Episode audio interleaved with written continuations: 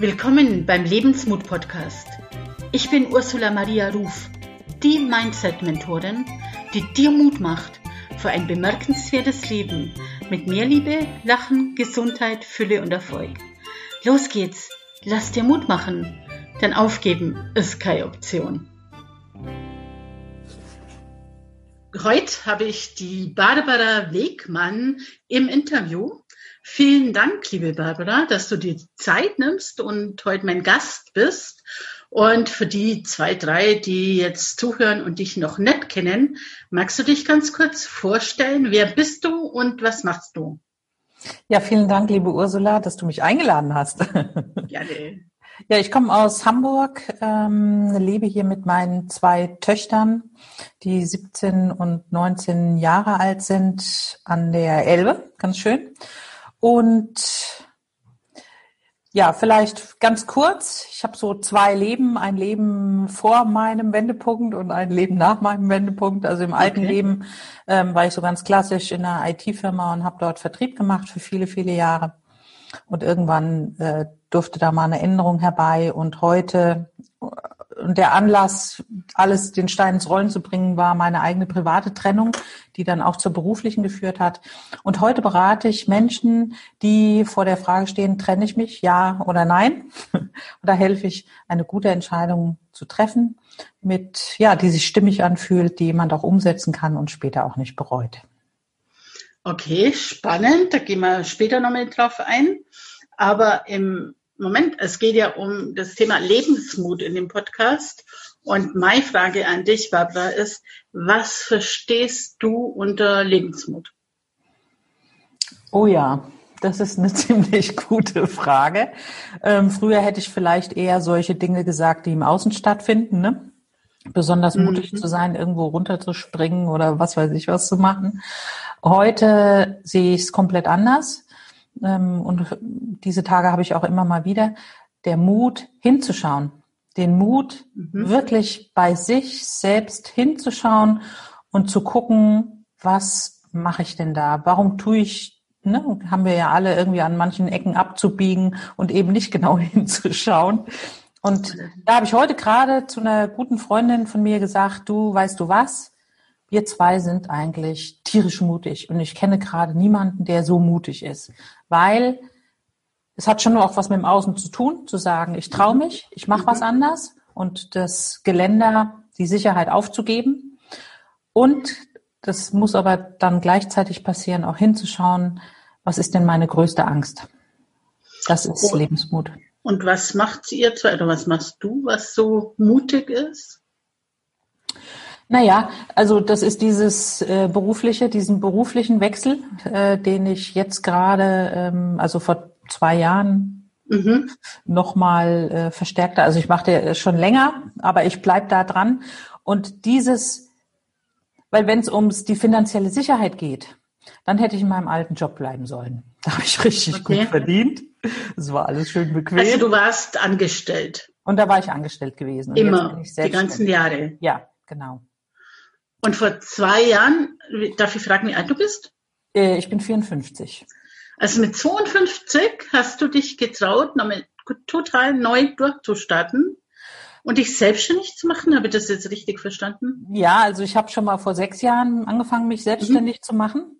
Und dann habe ich aber Muffe gekriegt okay. und bin wieder einen halben Schritt oder zwei Schritte äh, zurückgegangen und habe mich wieder anstellen lassen und habe dann meine Selbstständigkeit parallel weitergemacht und bin halt jetzt nochmal gesprungen und habe es nochmal gemacht, weil einfach der Ruf in mir drinne, so wie dein Name, ja. zu, äh, zu laut war. Ähm, und es haben alle Zeichen einfach geschrien, Barbara, mach das, das ist deine Lebensaufgabe. Und dann bin ich halt nochmal gesprungen. Und da sind wir gleich bei der richtigen Frage. Würdest du so im Nachhinein sagen, beruflich gesehen, war das das Mutigste, was du gemacht hast? Oder gibt es eine andere Entscheidung, die du auf der gesamte Laufbahn gesehen getroffen hast, die extrem mutig war? Also ich würde sagen tatsächlich das äh, berufliche. Ich habe auch die private Trennung hinter mir. Das war auch sehr schwierig. Ne? Das war ja auch mhm. aus diesem Gewohnten raus. erstaunlicherweise ist mir das, also es war schon auch echt scheiße schwer, mhm. aber mir ist es leichter gefallen als das Buch. Echt? Ja, muss okay, ich sagen. Spannend. Äh, ist schon sehr spannend, weil ja, da habe ich ein paar Gründe im Außen gekriegt, die es mir dann vielleicht auch ein bisschen leichter gemacht haben. Ähm, ja, und im okay, Außen. Wir gehen jetzt nicht ins Detail. Ja, ich, also muss man nicht. Aber das sind auch keine, das sind alles Sachen, die wir alle kennen, ne? Mit äh, Fremdgehen und solchen Sachen. Ja. Das brauchen wir auch kein, kein Blatt vor dem Mund zu nehmen. Es ist halt einfach so, ne? Also, ja. Wie lange warst du verheiratet? 13 Jahre. Und im Job war ich äh, 19 Jahre gewesen. Also das. Okay, also ist ja. ja doch noch eine Zeit lang länger im Job dann. Und Job ja. ist man ja auch irgendwie verheiratet, oder? Ja, schon. Ne? Und du warst ja auch mal im Vertrieb. Ich war da im Vertrieb und ähm, mhm. vor allem war es bei mir sehr geknüpft an den inneren Selbstwert. Mhm. Also dieses ähm, äh, im Vertrieb geht es ja um Geld, es geht um Wert, es geht darum, erfolgreich zu sein, viel Umsatz zu machen. Ich hatte das damals halt auch verknüpft mit meinem Selbstwert. Je mehr Umsatz ich mache, desto mehr bin ich wert, desto mehr Geld kriege ich. Und das sind schon Verknüpfungen, die extrem tief sitzen. Ja, Und, das ist ähm, richtig. Tiefer geht's nicht, ne? Also so. In der Tat war das bei mir auch so, wobei ich nie angestellt war. Also bin mein Leben lang immer schon selbstständig. Und deswegen ist das für mich immer so erstaunlich, weil ganz viele zu mir im, im Podcast, im Interview sagen, die mutigste Entscheidung war, mich selbstständig zu machen. Und mhm. das ist jetzt was, wo ich persönlich gar nicht nachvollziehen kann. Ja, ja, das stimmt. Und es kommt noch dazu, dass ich ja schon äh, privat getrennt war und mhm. also meine zwei Töchter hatte. Ähm, der Vater hat zwar Unterhalt gezahlt, nichtsdestotrotz musste ich mein Leben und auch noch äh, unser gemeinsames äh, Leben da bestreiten. Ne? Ja, und in der Situation, alleinerziehend mit Kindern, rauszugehen aus dem Angestelltenjob, ach, das ist schon mutig. Also da muss Krass. ich mir selber auf die Schulter klopfen. Ja. Hat ja auch was auch mit Rente zu tun, also gerade über 50. Ja. Jemanden, oder? Also ja, natürlich. Ja. Das ist ja auch nur eine krasse Entscheidung. Ja. Das ist nur anders, wenn man mit 25 sagt, okay, ich baue mir jetzt da Selbstständigkeit auf. Ja. Aber mit über 50, also ich finde es extrem mutig und passt ja voll in meine Zielgruppe, neu durchstarten mit 50 plus. Also alles gut. Dann habe ich dir jemals erzählt, was ich im Außen, also mein mutigstes dann noch, ähm, noch so. Im Privaten, das wäre jetzt meine nächste Frage gewesen. Ah, im Privaten, ja, wie auch immer. Ähm, weil dieses Thema Angst bewältigen und Mut haben, das hat mich schon sehr intensiv beschäftigt, so dass ich dann irgendwann mal überlegt habe, ich würde das gerne noch mal so, ich habe immer gesagt, Trennung ist wie freier Fall, der Boden mhm. unter den Füßen ist weg. Ich möchte das gerne noch mal spüren, um den Menschen, die ich berate, ich möchte einfach nochmal ganz bewusst spüren. Und dann habe ich gesagt, okay, ich gehe jetzt Fallschirmspringen. Und nicht nur mit einem Tandem-Master, sondern ich fand das so mega, dass ich dann meine eigene Lizenz gemacht habe und auch alleine wow. gesprungen bin. Ja. Wow. Da habe ich gelernt, so richtig mit der Angst umzugehen. Das glaube ich. Also das, äh, da habe ich jetzt Schiss. Also da, ne. Ja, Mut ist ja nicht ähm, die Abwesenheit von Angst. Genau, sondern sich der Angst stellen. Und damit umgehen lernen. Und damit umgehen lernen, genau. Äh, was war privat deine mutigste Entscheidung, der Fallschirmspringen? Oder die, ja, Trennung? Die, die, Trennung halt auch da, ne? mhm. ne? Das war natürlich auch schon hardcore mit, da waren die Kinder klein, drei und sechs. Und das war natürlich auch so eine Frage, ähm, damit Mhm. Wie, wie wird das Leben? Das Gute war gewesen, dass ich halt da schon immer gearbeitet hatte. Ich hatte so während der Kinder, ich habe nie meinen Job vollkommen aufgegeben und das war natürlich jetzt eine mhm. große Erleichterung dann gewesen, nicht vor der finanziellen Frage zu stehen. Aber habe ich das richtig verstanden, dass du genau diese Erfahrung mit der Trennung ja jetzt zu deinem Job gemacht hast? Genau. Das heißt, du hilfst anderen Menschen dabei, wenn die in so einer Situation sind. Wann sollten die Menschen zu dir kommen? Wenn, also das ist jetzt mal die Frage, die ich mir stelle. Wenn der Karren schon voll im Dreck ist oder schon vorher? Also Ja, du kannst dir das wirklich vorstellen, wenn der Karren voll im Dreck ist, so richtig tief im Schlamm steckt, das, äh, dann kriegst du den auch einfach nicht mehr so wirklich raus, ne? Mhm. Also selbst mit großem Gefährt halt nicht. Ähm, das heißt, der beste, äh, der beste Moment ist, äh, wenn man anfängt, an der Beziehung zu zweifeln. Und wenn dieser Gedanke das erste Mal, nicht das erste Mal, aber ähm, regelmäßig auftaucht. Nicht mhm. erst, wenn er einen zu Tode quält, sondern wenn er regelmäßig au auftaucht, weil dann will ja irgendwas angeschaut werden. Und ähm, das ist der beste Zeitpunkt. Und dann, genau, und dafür habe ich halt so ein System entwickelt, ein Sieben-Schritte-System, mhm. um genau hinzuschauen. Weil wenn es in der Beziehung ein Thema gibt, ist die Ursache liegt halt oft nicht in der Beziehung, sondern in irgendeinem anderen Thema. Ne?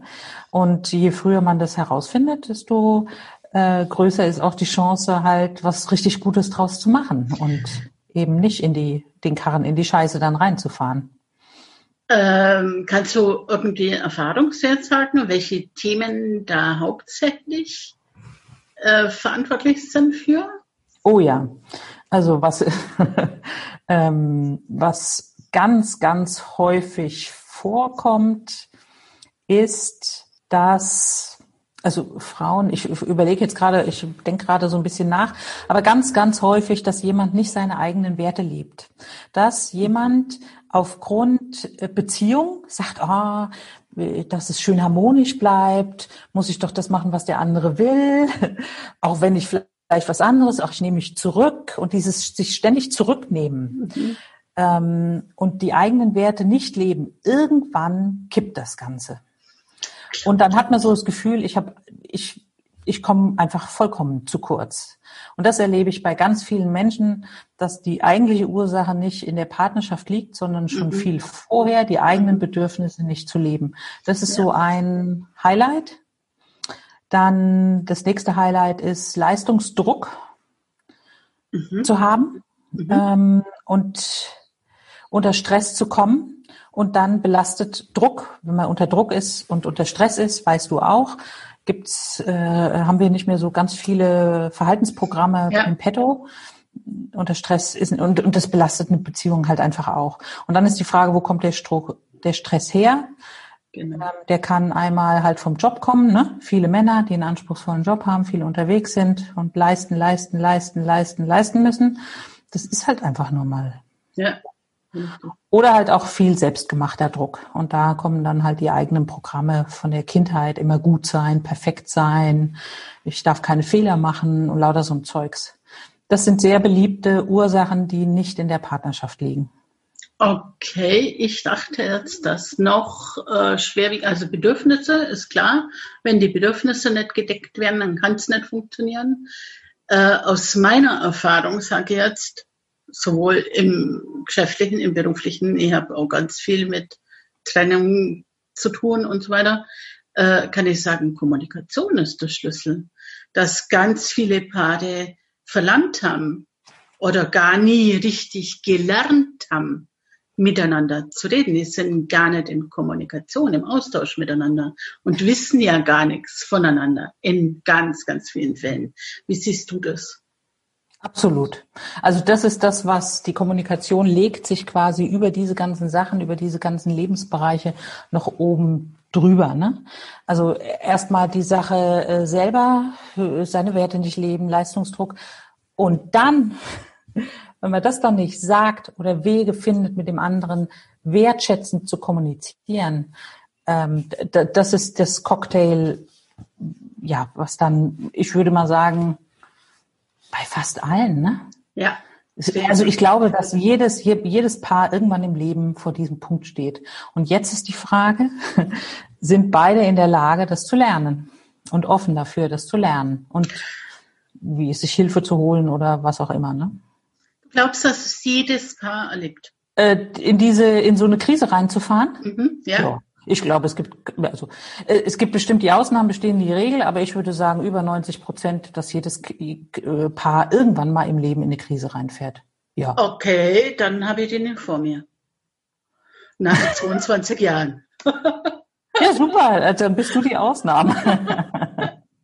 Ihr also hattet wir schwierige, in der Tat mal eine schwierige Phase oder sowas? Wir hatten natürlich schwierige Phasen, aber immer äh, von außen dominiert. Zum Beispiel, wo es darum geht, dass ich Pflegefall war und mein Mann plötzlich äh, mehr Pfleger war als Ehemann. Ja. Natürlich. Aber, aber, es hat nie an unserer Beziehung mhm. äh, irgendwie gerüttelt. Also das war bei uns vom ersten Tag an klar, wir gehören zusammen, wir haben viele Aufgaben mhm. miteinander zu erledigen, aber wir stellen unsere Beziehung mhm. nicht in Frage und das halten wir seit 22 mhm. Jahren. Also mein Mann ist das Beste, was meinem Leben je passiert ist. Das ist total spannend. Dann behaupte gerade mal ein paar Fragen jetzt von meiner ja. Seite.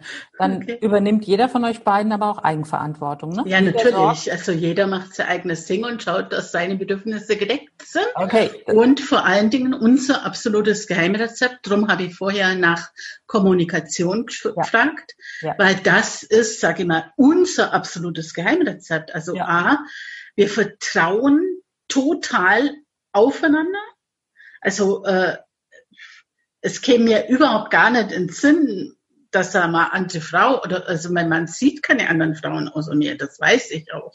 Und umgekehrt ist es auch so. Und vor allen Dingen, wir reden über alles. Also wir haben echt absolut, also es gibt nichts, was mein Mann nicht über mich weiß und umgekehrt genauso. Und wir reden, wir reden täglich.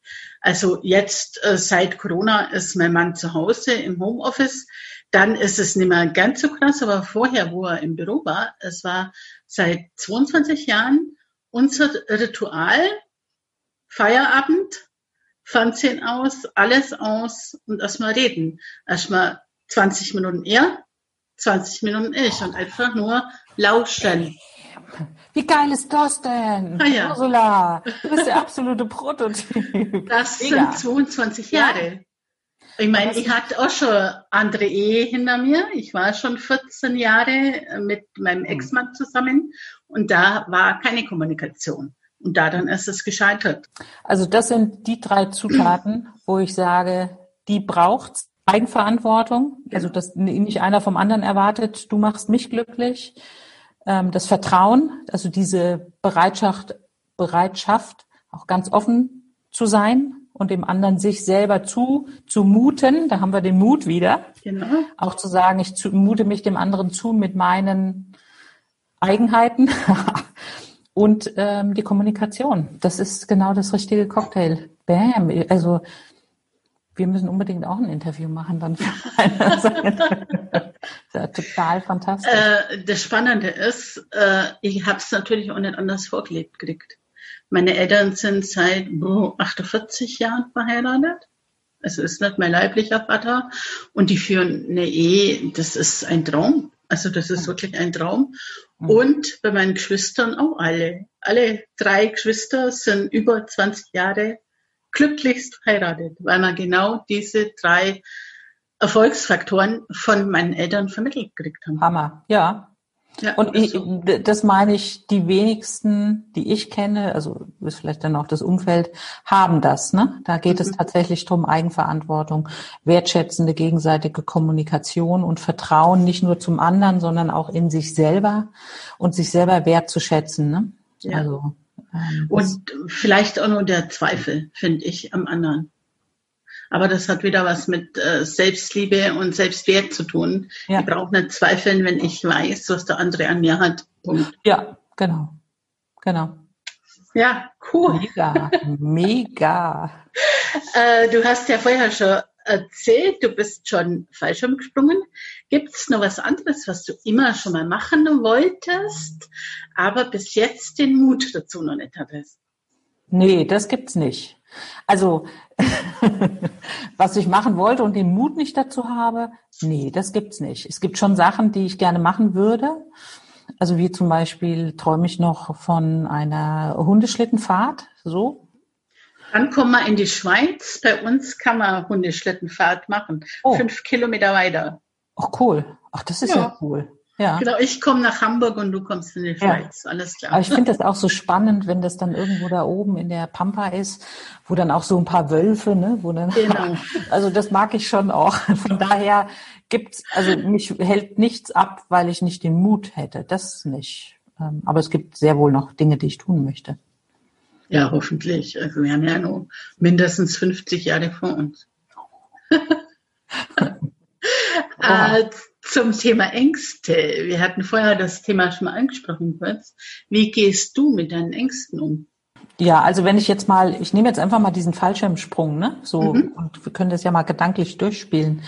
Ähm, äh, je nachdem, wie mein psychischer Zustand ist, hängt es ganz maßgeblich davon ab, wie ich darüber denke. Ne? Wenn ich also meinen Fallschirm auf dem Rücken habe und gehe so aufs Flugzeug los und kann mich nicht konzentrieren. Mhm. Also es geht darum, ja, mich voll zu konzentrieren, voll bewusst zu sein, weil ich muss ja alles mitkriegen. Ich muss schnell Entscheidungen treffen. Äh, wenn ich da oben bin, da kann ich nicht in der Nase bohren und an irgendwas anderes denken. Und wenn ich das nicht hinkriege, mich zu konzentrieren auf mich, auf meinen Zustand, dass ich mich gut fühle, sondern eher mich so hängen lasse und so schlechte Gedanken habe und oh, und dann, oh, wenn jetzt was passieren würde und oh, und wenn ich da anfange, in das reinzugehen, dann muss ich am Boden bleiben. Dann geht das nicht. Das stimmt, ja. Ähm, weil die Bilder im Kopf zu haben, was alles schiefgehen könnte, das ist nicht witzig. Das heißt also, ähm, Angst managen heißt, ähm, ich weiß, was zu tun ist, ich habe es gelernt. Also mhm. geht jetzt auch nicht Harakiri, ne? Also es geht nicht, dass irgendjemand äh, aus dem Fall aus dem Flugzeug rausspringt, ohne gut vorbereitet zu sein. Man Klar. darf gut vorbereitet sein bei solchen Sachen. Oder überhaupt alles, was man tut, heißt nicht, ich überwinde meine Angst und bin jetzt Mach Draufgänger. Das ist dann, dann ist man bescheuert, wenn man das macht. Ne? Also genau. äh, die, man darf diese Sicherheitsmechanismen schon wissen, zu wissen, was passieren könnte, darauf vorbereitet zu sein, das trainiert zu haben, aus dem, aus dem Schlaf raus zu können. Das muss vorher sein. Und dann geht es darum, sich das bewusst zu machen, ich bin gut vorbereitet, ich weiß, was passieren kann.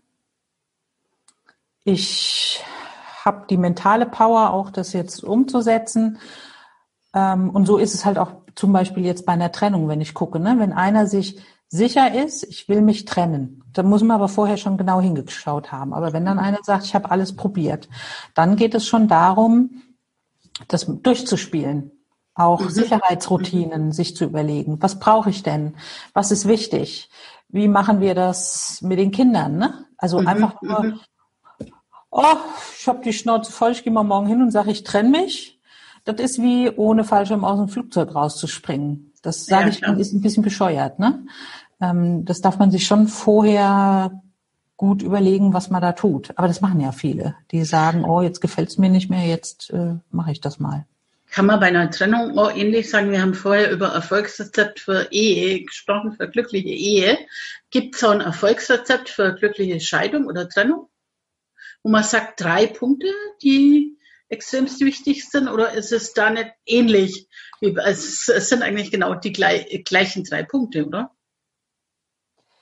Ähm, warte mal, wir hatten gesagt, Verantwortung, Vertrauen und ähm, genau. die eigenen Bedürfnisse. Ja, aber die Leute würden sich ja nicht trennen, wenn sie das hätten. Eben, ne? das stelle ich, stell ich mir gerade die Frage. Weil wenn sie die drei Punkte hätten, dann bräuchten sie es ja nicht trennen. Das ist ja die Henne-Ei-Problematik, genau. Nee, also insofern funktioniert, aber obwohl man könnte auch feststellen, wir haben einfach unterschiedliche Bedürfnisse. Also ein großartiges Paar könnte schon feststellen. Genau, er kann mir oder sie kann mir meine Bedürfnisse nicht erfüllen. Äh, dementsprechend muss ich mich trennen irgendwann, ganz Oder klar. Sagt ja. einer, ich will am liebsten um die Welt jetzt reisen und der andere genau. sagt, ich will nur noch zu Hause sein. Genau. Dann kann man sich auch in Liebe trennen. Also insofern geht das schon. Aber nichtsdestotrotz gibt es ein Rezept, weil ich habe da äh, mit vielen, vielen Anwälten gesprochen, weil ich mir genau diese Frage gestellt habe. Mhm. Wieso laufen manche Trennungen gut und friedlich und wieso manche nicht? Was ist der Unterschied? Mhm ähm, und habe herausgefunden, dass ein ganz wesentlicher Faktor ist, dass wenn sich jemand überlegt, meistens ist es ja, es ist ja nicht immer beidseitig, manchmal ist es ja auch einseitig, aber wenn diese Trennung quasi ausgesprochen wird oder wenn so, jetzt trennen wir uns, dann gibt es eine, einen speziellen Zeitraum. Ab dem Zeitpunkt für acht Wochen es ist wie bei einem großen Tanker, wenn der anfängt, sein Lenkrad zu lenken, Ruder zu legen, so ein richtiger 400 Meter Tanker, dann braucht er ja noch mehrere Kilometer, bis das Ruder anspringt. Und so ist es bei der Trennung auch. Es wird die Trennung ausgesprochen, aber es gibt dann ungefähr acht Wochen, wo beide sich noch irgendwie verbunden fühlen. Okay, das ist ja so. spannend. Okay. Und ähm, jetzt mal an, immer vorausgesetzt, dass die Beziehung vorher nicht schon die Vollkatastrophe gewesen ist, dass es noch ein gewisser wertschätzender Umgang ist. Und diese acht Wochen sind sehr, sehr wertvoll und dafür habe ich auch ein Programm gemacht, diese acht Wochen zu nutzen, um sofort mhm. alle finanziellen und rechtlichen Fragen zu klären. Mhm. Okay. Sofort. Weil das ist in diesen acht Wochen relativ einfach möglich. Was dann passiert, danach, es, es fangen ja dann an, Freunde sich einzumengen, dann kommen die Familie und die haben alle kluge Ratschläge. Mhm. Pass auf, mhm. dass sie dir nicht die Kinder wegnimmt.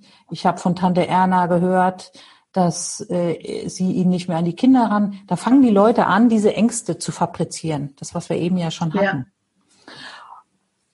Ja. Und das ist, und das zerstört, das zerstört das alles. Und auf einmal fängt jemand an, Konten zu sperren, fängt jemand an, Kinder weg. Und dann fängt an der Krieg.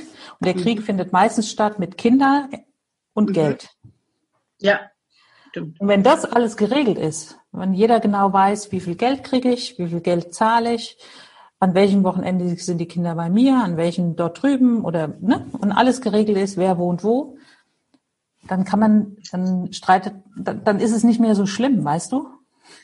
Okay, aber kommt es nicht, nicht auch darauf an, äh, zu welchem Zeitpunkt man das Thema auf den Tisch bringt? Also sie kann jetzt nur von, von mir widersprechen. Wie gesagt, ich habe ja auch schon eine Scheidung hinter mir. Äh, nur im Nachhinein muss ich einfach sagen, ich hätte mindestens ein halbes Jahr vorher mal mit meinem Mann darüber reden sollen. Also bei mir hat es mindestens eineinhalb, zwei Jahre gedauert, bis ich das mal auf den Tisch gebracht habe. Mhm. Und dann war es eigentlich zu spät. Dann, mein Mann wollte damals, so mein Ex-Mann, äh, E-Beratung machen. Und ich habe damals überhaupt nicht eingewilligt, weil ich zu war, weil ich gesagt habe, okay, mir ging es jetzt zwei Jahre, habe ich für mich das entschieden und ich bin jetzt an dem Punkt, ich gehe.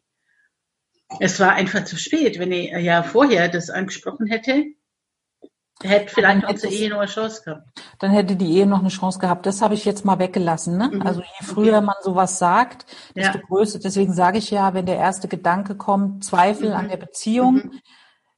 der nicht nach ein paar Wochen wieder weg ist, sondern öfters auftaucht. Mhm. Je früher, je besser ähm, dieses Thema, hey, ich habe da ein Thema, das werde ich nicht los, ich muss mal mit dir reden oder wir brauchen das wäre hilfreich. Mhm. Ich bin jetzt davon ausgegangen, dass ähm, die Entscheidung, so wie bei dir, okay, ja. fix ist. Ja. Und dann halt, hast du Kinder? Nein. Okay. Ähm, und dann halt in dem Zeitpunkt, weil viele sagen, oh ja, ich trenne mich, mhm. dann machen die halt nichts. Dann passiert erstmal nichts.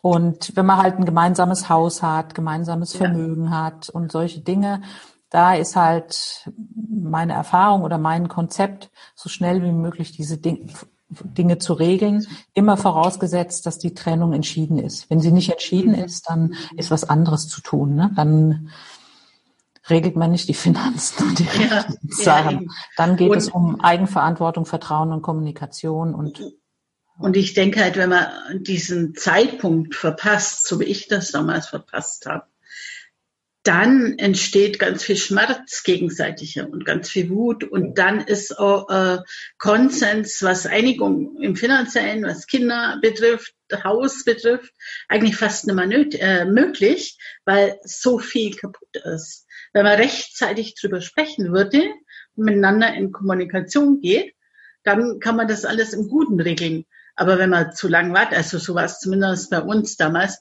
wir haben zu lang gewartet und sind wirklich, also das war, wir haben auch keinen Kontakt mehr, wir hatten ein Haus, mussten ein Haus verkaufen und war echt keine schöne Geschichte damals. Hm. Äh, aber wenn wir rechtzeitig drüber geredet hätten, hätten wir uns das vermutlich sparen können. Ja, also ich habe öfters auch mit Menschen dieses Acht-Wochen-Programm gemacht, wo einer mhm. halt schon, ähm, was weiß ich, eins, zwei, drei Jahre vorher vielleicht auch schon eine Außenbeziehung hatte und wo nicht geredet wurde. Nichtsdestotrotz, wenn es, das ist das, was ich meinte, wenn es noch einen gewissen wertschätzenden Umgang gibt, mhm. dann ist halt dieses in acht Wochen alles zu regeln, kann da noch helfen.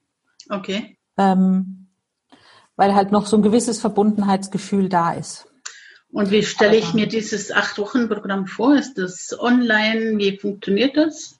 Nee, das ist jetzt, ähm, das mache ich zurzeit eigentlich nicht mehr, weil ich ja jetzt mich auf Trennen Ja oder Nein äh, fokussiert so. habe. Das mache ich nur noch in Ausnahmefällen. Das ist ein extrem intensives Programm, wo ich ähm, Projektleiter auf, ich habe mich praktisch als Projektmanager gesehen. Ich habe also auch die ganzen Zahlen aufgenommen, wer hat wie, weil die Menschen, die sich trennen, da hat man ja was anderes im Kopf, als jetzt die Zahlen aufzuschreiben.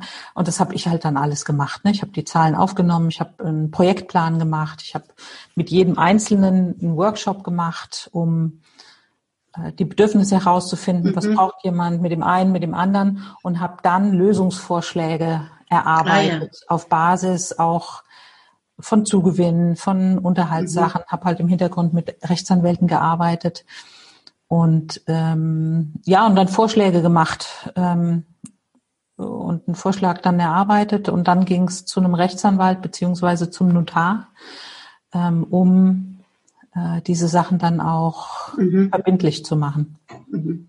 Und momentan machst du aber eben äh, dein Workshop. Magst du uns da ganz kurz drüber erzählen? Ja, also es geht um Trennen ja oder nein. Es geht darum, mhm. ähm, und das ist keine Paartherapie, also es geht darum, wenn einer halt diesen Gedanken in den Kopf kriegt, wenn beide miteinander reden können und es gibt mal eine Krise, dann machen die das ja miteinander oder gehen genau. zu einer Paartherapie. Das ist alles fein. Ich ersetze nicht den Paartherapeuten. Äh, ich komme an der Stelle ins Spiel, wenn halt ähm, einer alleine sich die Frage stellt und der Partner nicht mitmachen will. Okay. So, ne? Mhm. Wenn da oder vielleicht schon äh, eine Paartherapie stattgefunden hat, die nichts mhm. gebracht hat. Mhm. Oder ähm, wenn jemand schon länger, also erlebe ich auch immer wieder, Psychotherapie war oder ist und auch nicht zu einem Ergebnis kommt.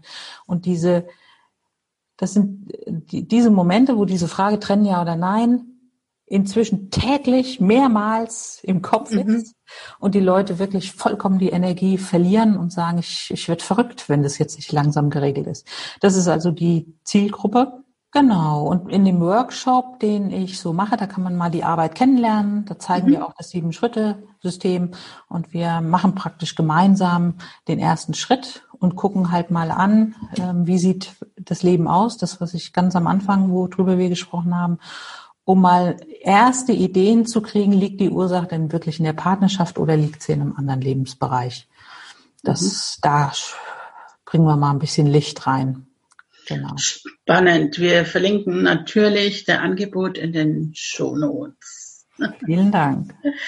ähm, zum Schluss eine Mut-Quickie-Runde. Ah, Quickie. nee, ich stelle dir einfach ein paar Fragen und ja. ich bitte dich einfach aus dem Bauch raus kurz zu antworten. Ja. Was sind deine drei wichtigsten Werte? Unabhängigkeit, ähm, Wissensdurst, also Weiterentwicklung und Freiheit, Veränderung. Ja. Sehr cool. Was bedeutet Erfolg für dich? Ähm, Erfolg bedeutet für mich, wenn ich meine Potenziale, so wie ich bin, auch tatsächlich in meinem Leben lebe. Was sind deine drei größten Werte? Äh, Stärken, Entschuldigung. Stärken. Mhm. Einfühlungsvermögen, diese Dinge auch in Sprache umzusetzen. Also wenn ich mhm. irgendwas merke, kann ich das auch in Sprache umsetzen. Und ähm, mega Intuition. Was war der beste Tipp oder Rat, den du je bekommen hast? Also mir fällt jetzt einfach eins ein, ich weiß nicht, ob es das Beste war, aber ich sage das jetzt einfach, ähm, das war bei meiner privaten Trennung, da hat mir eine Frau gesagt, die, äh, die schönste Rache ist es, glücklich zu sein. Sehr schön, das ist ein cooler Spruch. Sehr cool. Hast du sowas wie ein Vorbild und wenn ja, wer ist es? Äh, ja, wenn ich total liebe, ist äh, Eckart Tolle, weil der ähm, sitzt einfach da, er ist er selber, er lebt im Jetzt, nimmt die Intuition und so ein Yoda. Hat, ja, finde ich mega. gibt's wahrscheinlich sind wir dann schon in der Richtung, gibt's ein Buch, ein Film, ein Lied für dich, wo du sagst, okay, das ist es, das bringt mich in eine ganz andere Energie, in eine Schwingung, das hat mir jemals geholfen? Ja, Leben im Jetzt, das lese mhm. ich immer wieder, immer wieder, immer wieder. Das werde ich auch nicht aufhören, in meinem Leben zu lesen.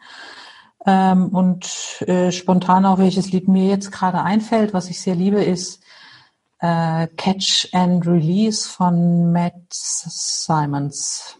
Okay, ja. ähm, kenne ich nicht, aber ich schaue mal und verlinke es natürlich auch in den Show Notes. äh, jetzt äh, längere Frage, also gut zuhören bitte. Stell dir vor, du segelst mit einer Mannschaft, so Kolumbus-mäßig, die jederzeit meudern könnt, einfach raus aufs offene Meer. Du wohnst in Hamburg, bist ganz nah am Meer, kannst du bestimmt vorstellen. Du hast Kai, suchst natürlich neues Land, aber du hast natürlich auch keine Garantie, Land zu finden. Und irgendwann, offenes Meer, kommt der Tag, an dem dir der Schiffskoch sagt, aber wir haben exakt die Hälfte aller Vorräte an Essen und Wasser verbraucht. Es ist praktisch der Moment, an dem du weißt, dass der Vision, neues Land zu finden, nicht aufgehen könnte und dir unter Umständen alle verhungert und verdurstet. Gleichzeitig ist da so ein kleiner Mann in deinem Ohr, der dir einflüstert, noch kannst du umkehren. Noch reicht's für sichere Heimkehr. Du kannst allen sagen, dass es ja probiert hast. Stell dir den Tag und die existenzielle Bedeutung deiner Wahl vor. Wie würdest du dich entscheiden? Äh, mein Gefühl wäre, wir finden das. Wir sind kurz am Ziel und wir fahren weiter. Urvertrauen. Ja, ich würde jetzt gar nicht sagen, dass ich dieses Urvertrauen habe. Das ist jetzt rein tatsächlich aus diesem Moment mein Gefühl, was ich antworten würde. Ich weiß nicht, ob ich morgen das gleiche antworte, aber ja. Sehr cool, danke dir. Also ich finde wirklich, das ist die spannende, also die Frage stelle immer, die Antworten sind immer sehr unterschiedlich. Das finde ich total spannend. Mhm. ähm, wenn du auf dein Leben zurückblickst, welchen Impuls würdest du deinem jüngeren 18-jährigen Ich geben? Ähm, welchen Impuls? Ja, also ähm, das sind die Impulse, die ich auch meinen Kindern gebe. Mach, was du willst. Scheiß drauf. Denk nicht so viel drüber nach, was andere von dir erwarten, weil das habe ich in meinem Leben viel zu viel gemacht. Also guck in dich rein und mach nur, was sich für dich jetzt gut anfühlt. Sehr cool. Das ist ja schon ein sehr schönes Schlusswort. In dem Sinn bedanke ich mich bei dir, Barbara. Vielen, vielen Dank für deine Zeit und ja, wir verlinken alles ähm, zu deinen Angeboten in den Show Notes. Und ja, dir da draußen, danke fürs Zuhören, fürs Lauschen. Und ja, denk dran, wie immer, heb Sorge um dich. Du bist der wichtigste Mensch in deiner Welt und nur wenn es dir gut geht, geht es deinem Umfeld auch gut. Vierte, tschüss, servus Vielen Dank. und ade. tschüss. tschüss. Ich freue mich, wenn der Podcast dich inspiriert, deine Krise als Herausforderung und als Chance zu wachsen zu sehen. Wenn er dir gefallen hat, dann freue ich mich natürlich total über eine positive Bewertung bei iTunes. Und mehr Informationen über mich bekommst du auf meinem Blog unter ursulamariaruf.de. Und du findest mich natürlich bei Facebook, Instagram, LinkedIn und auch als Mentorin bei Upspeak. Dort kannst du mir gern deine Fragen stellen. Du bekommst ganz sicher eine Antwort. Ich freue mich sehr darüber, dass du mir dein Vertrauen und deine Zeit schenkst. Und nun, lass dir Mut machen. Aufgeben ist keine Option. Wo er wille, dein Weg.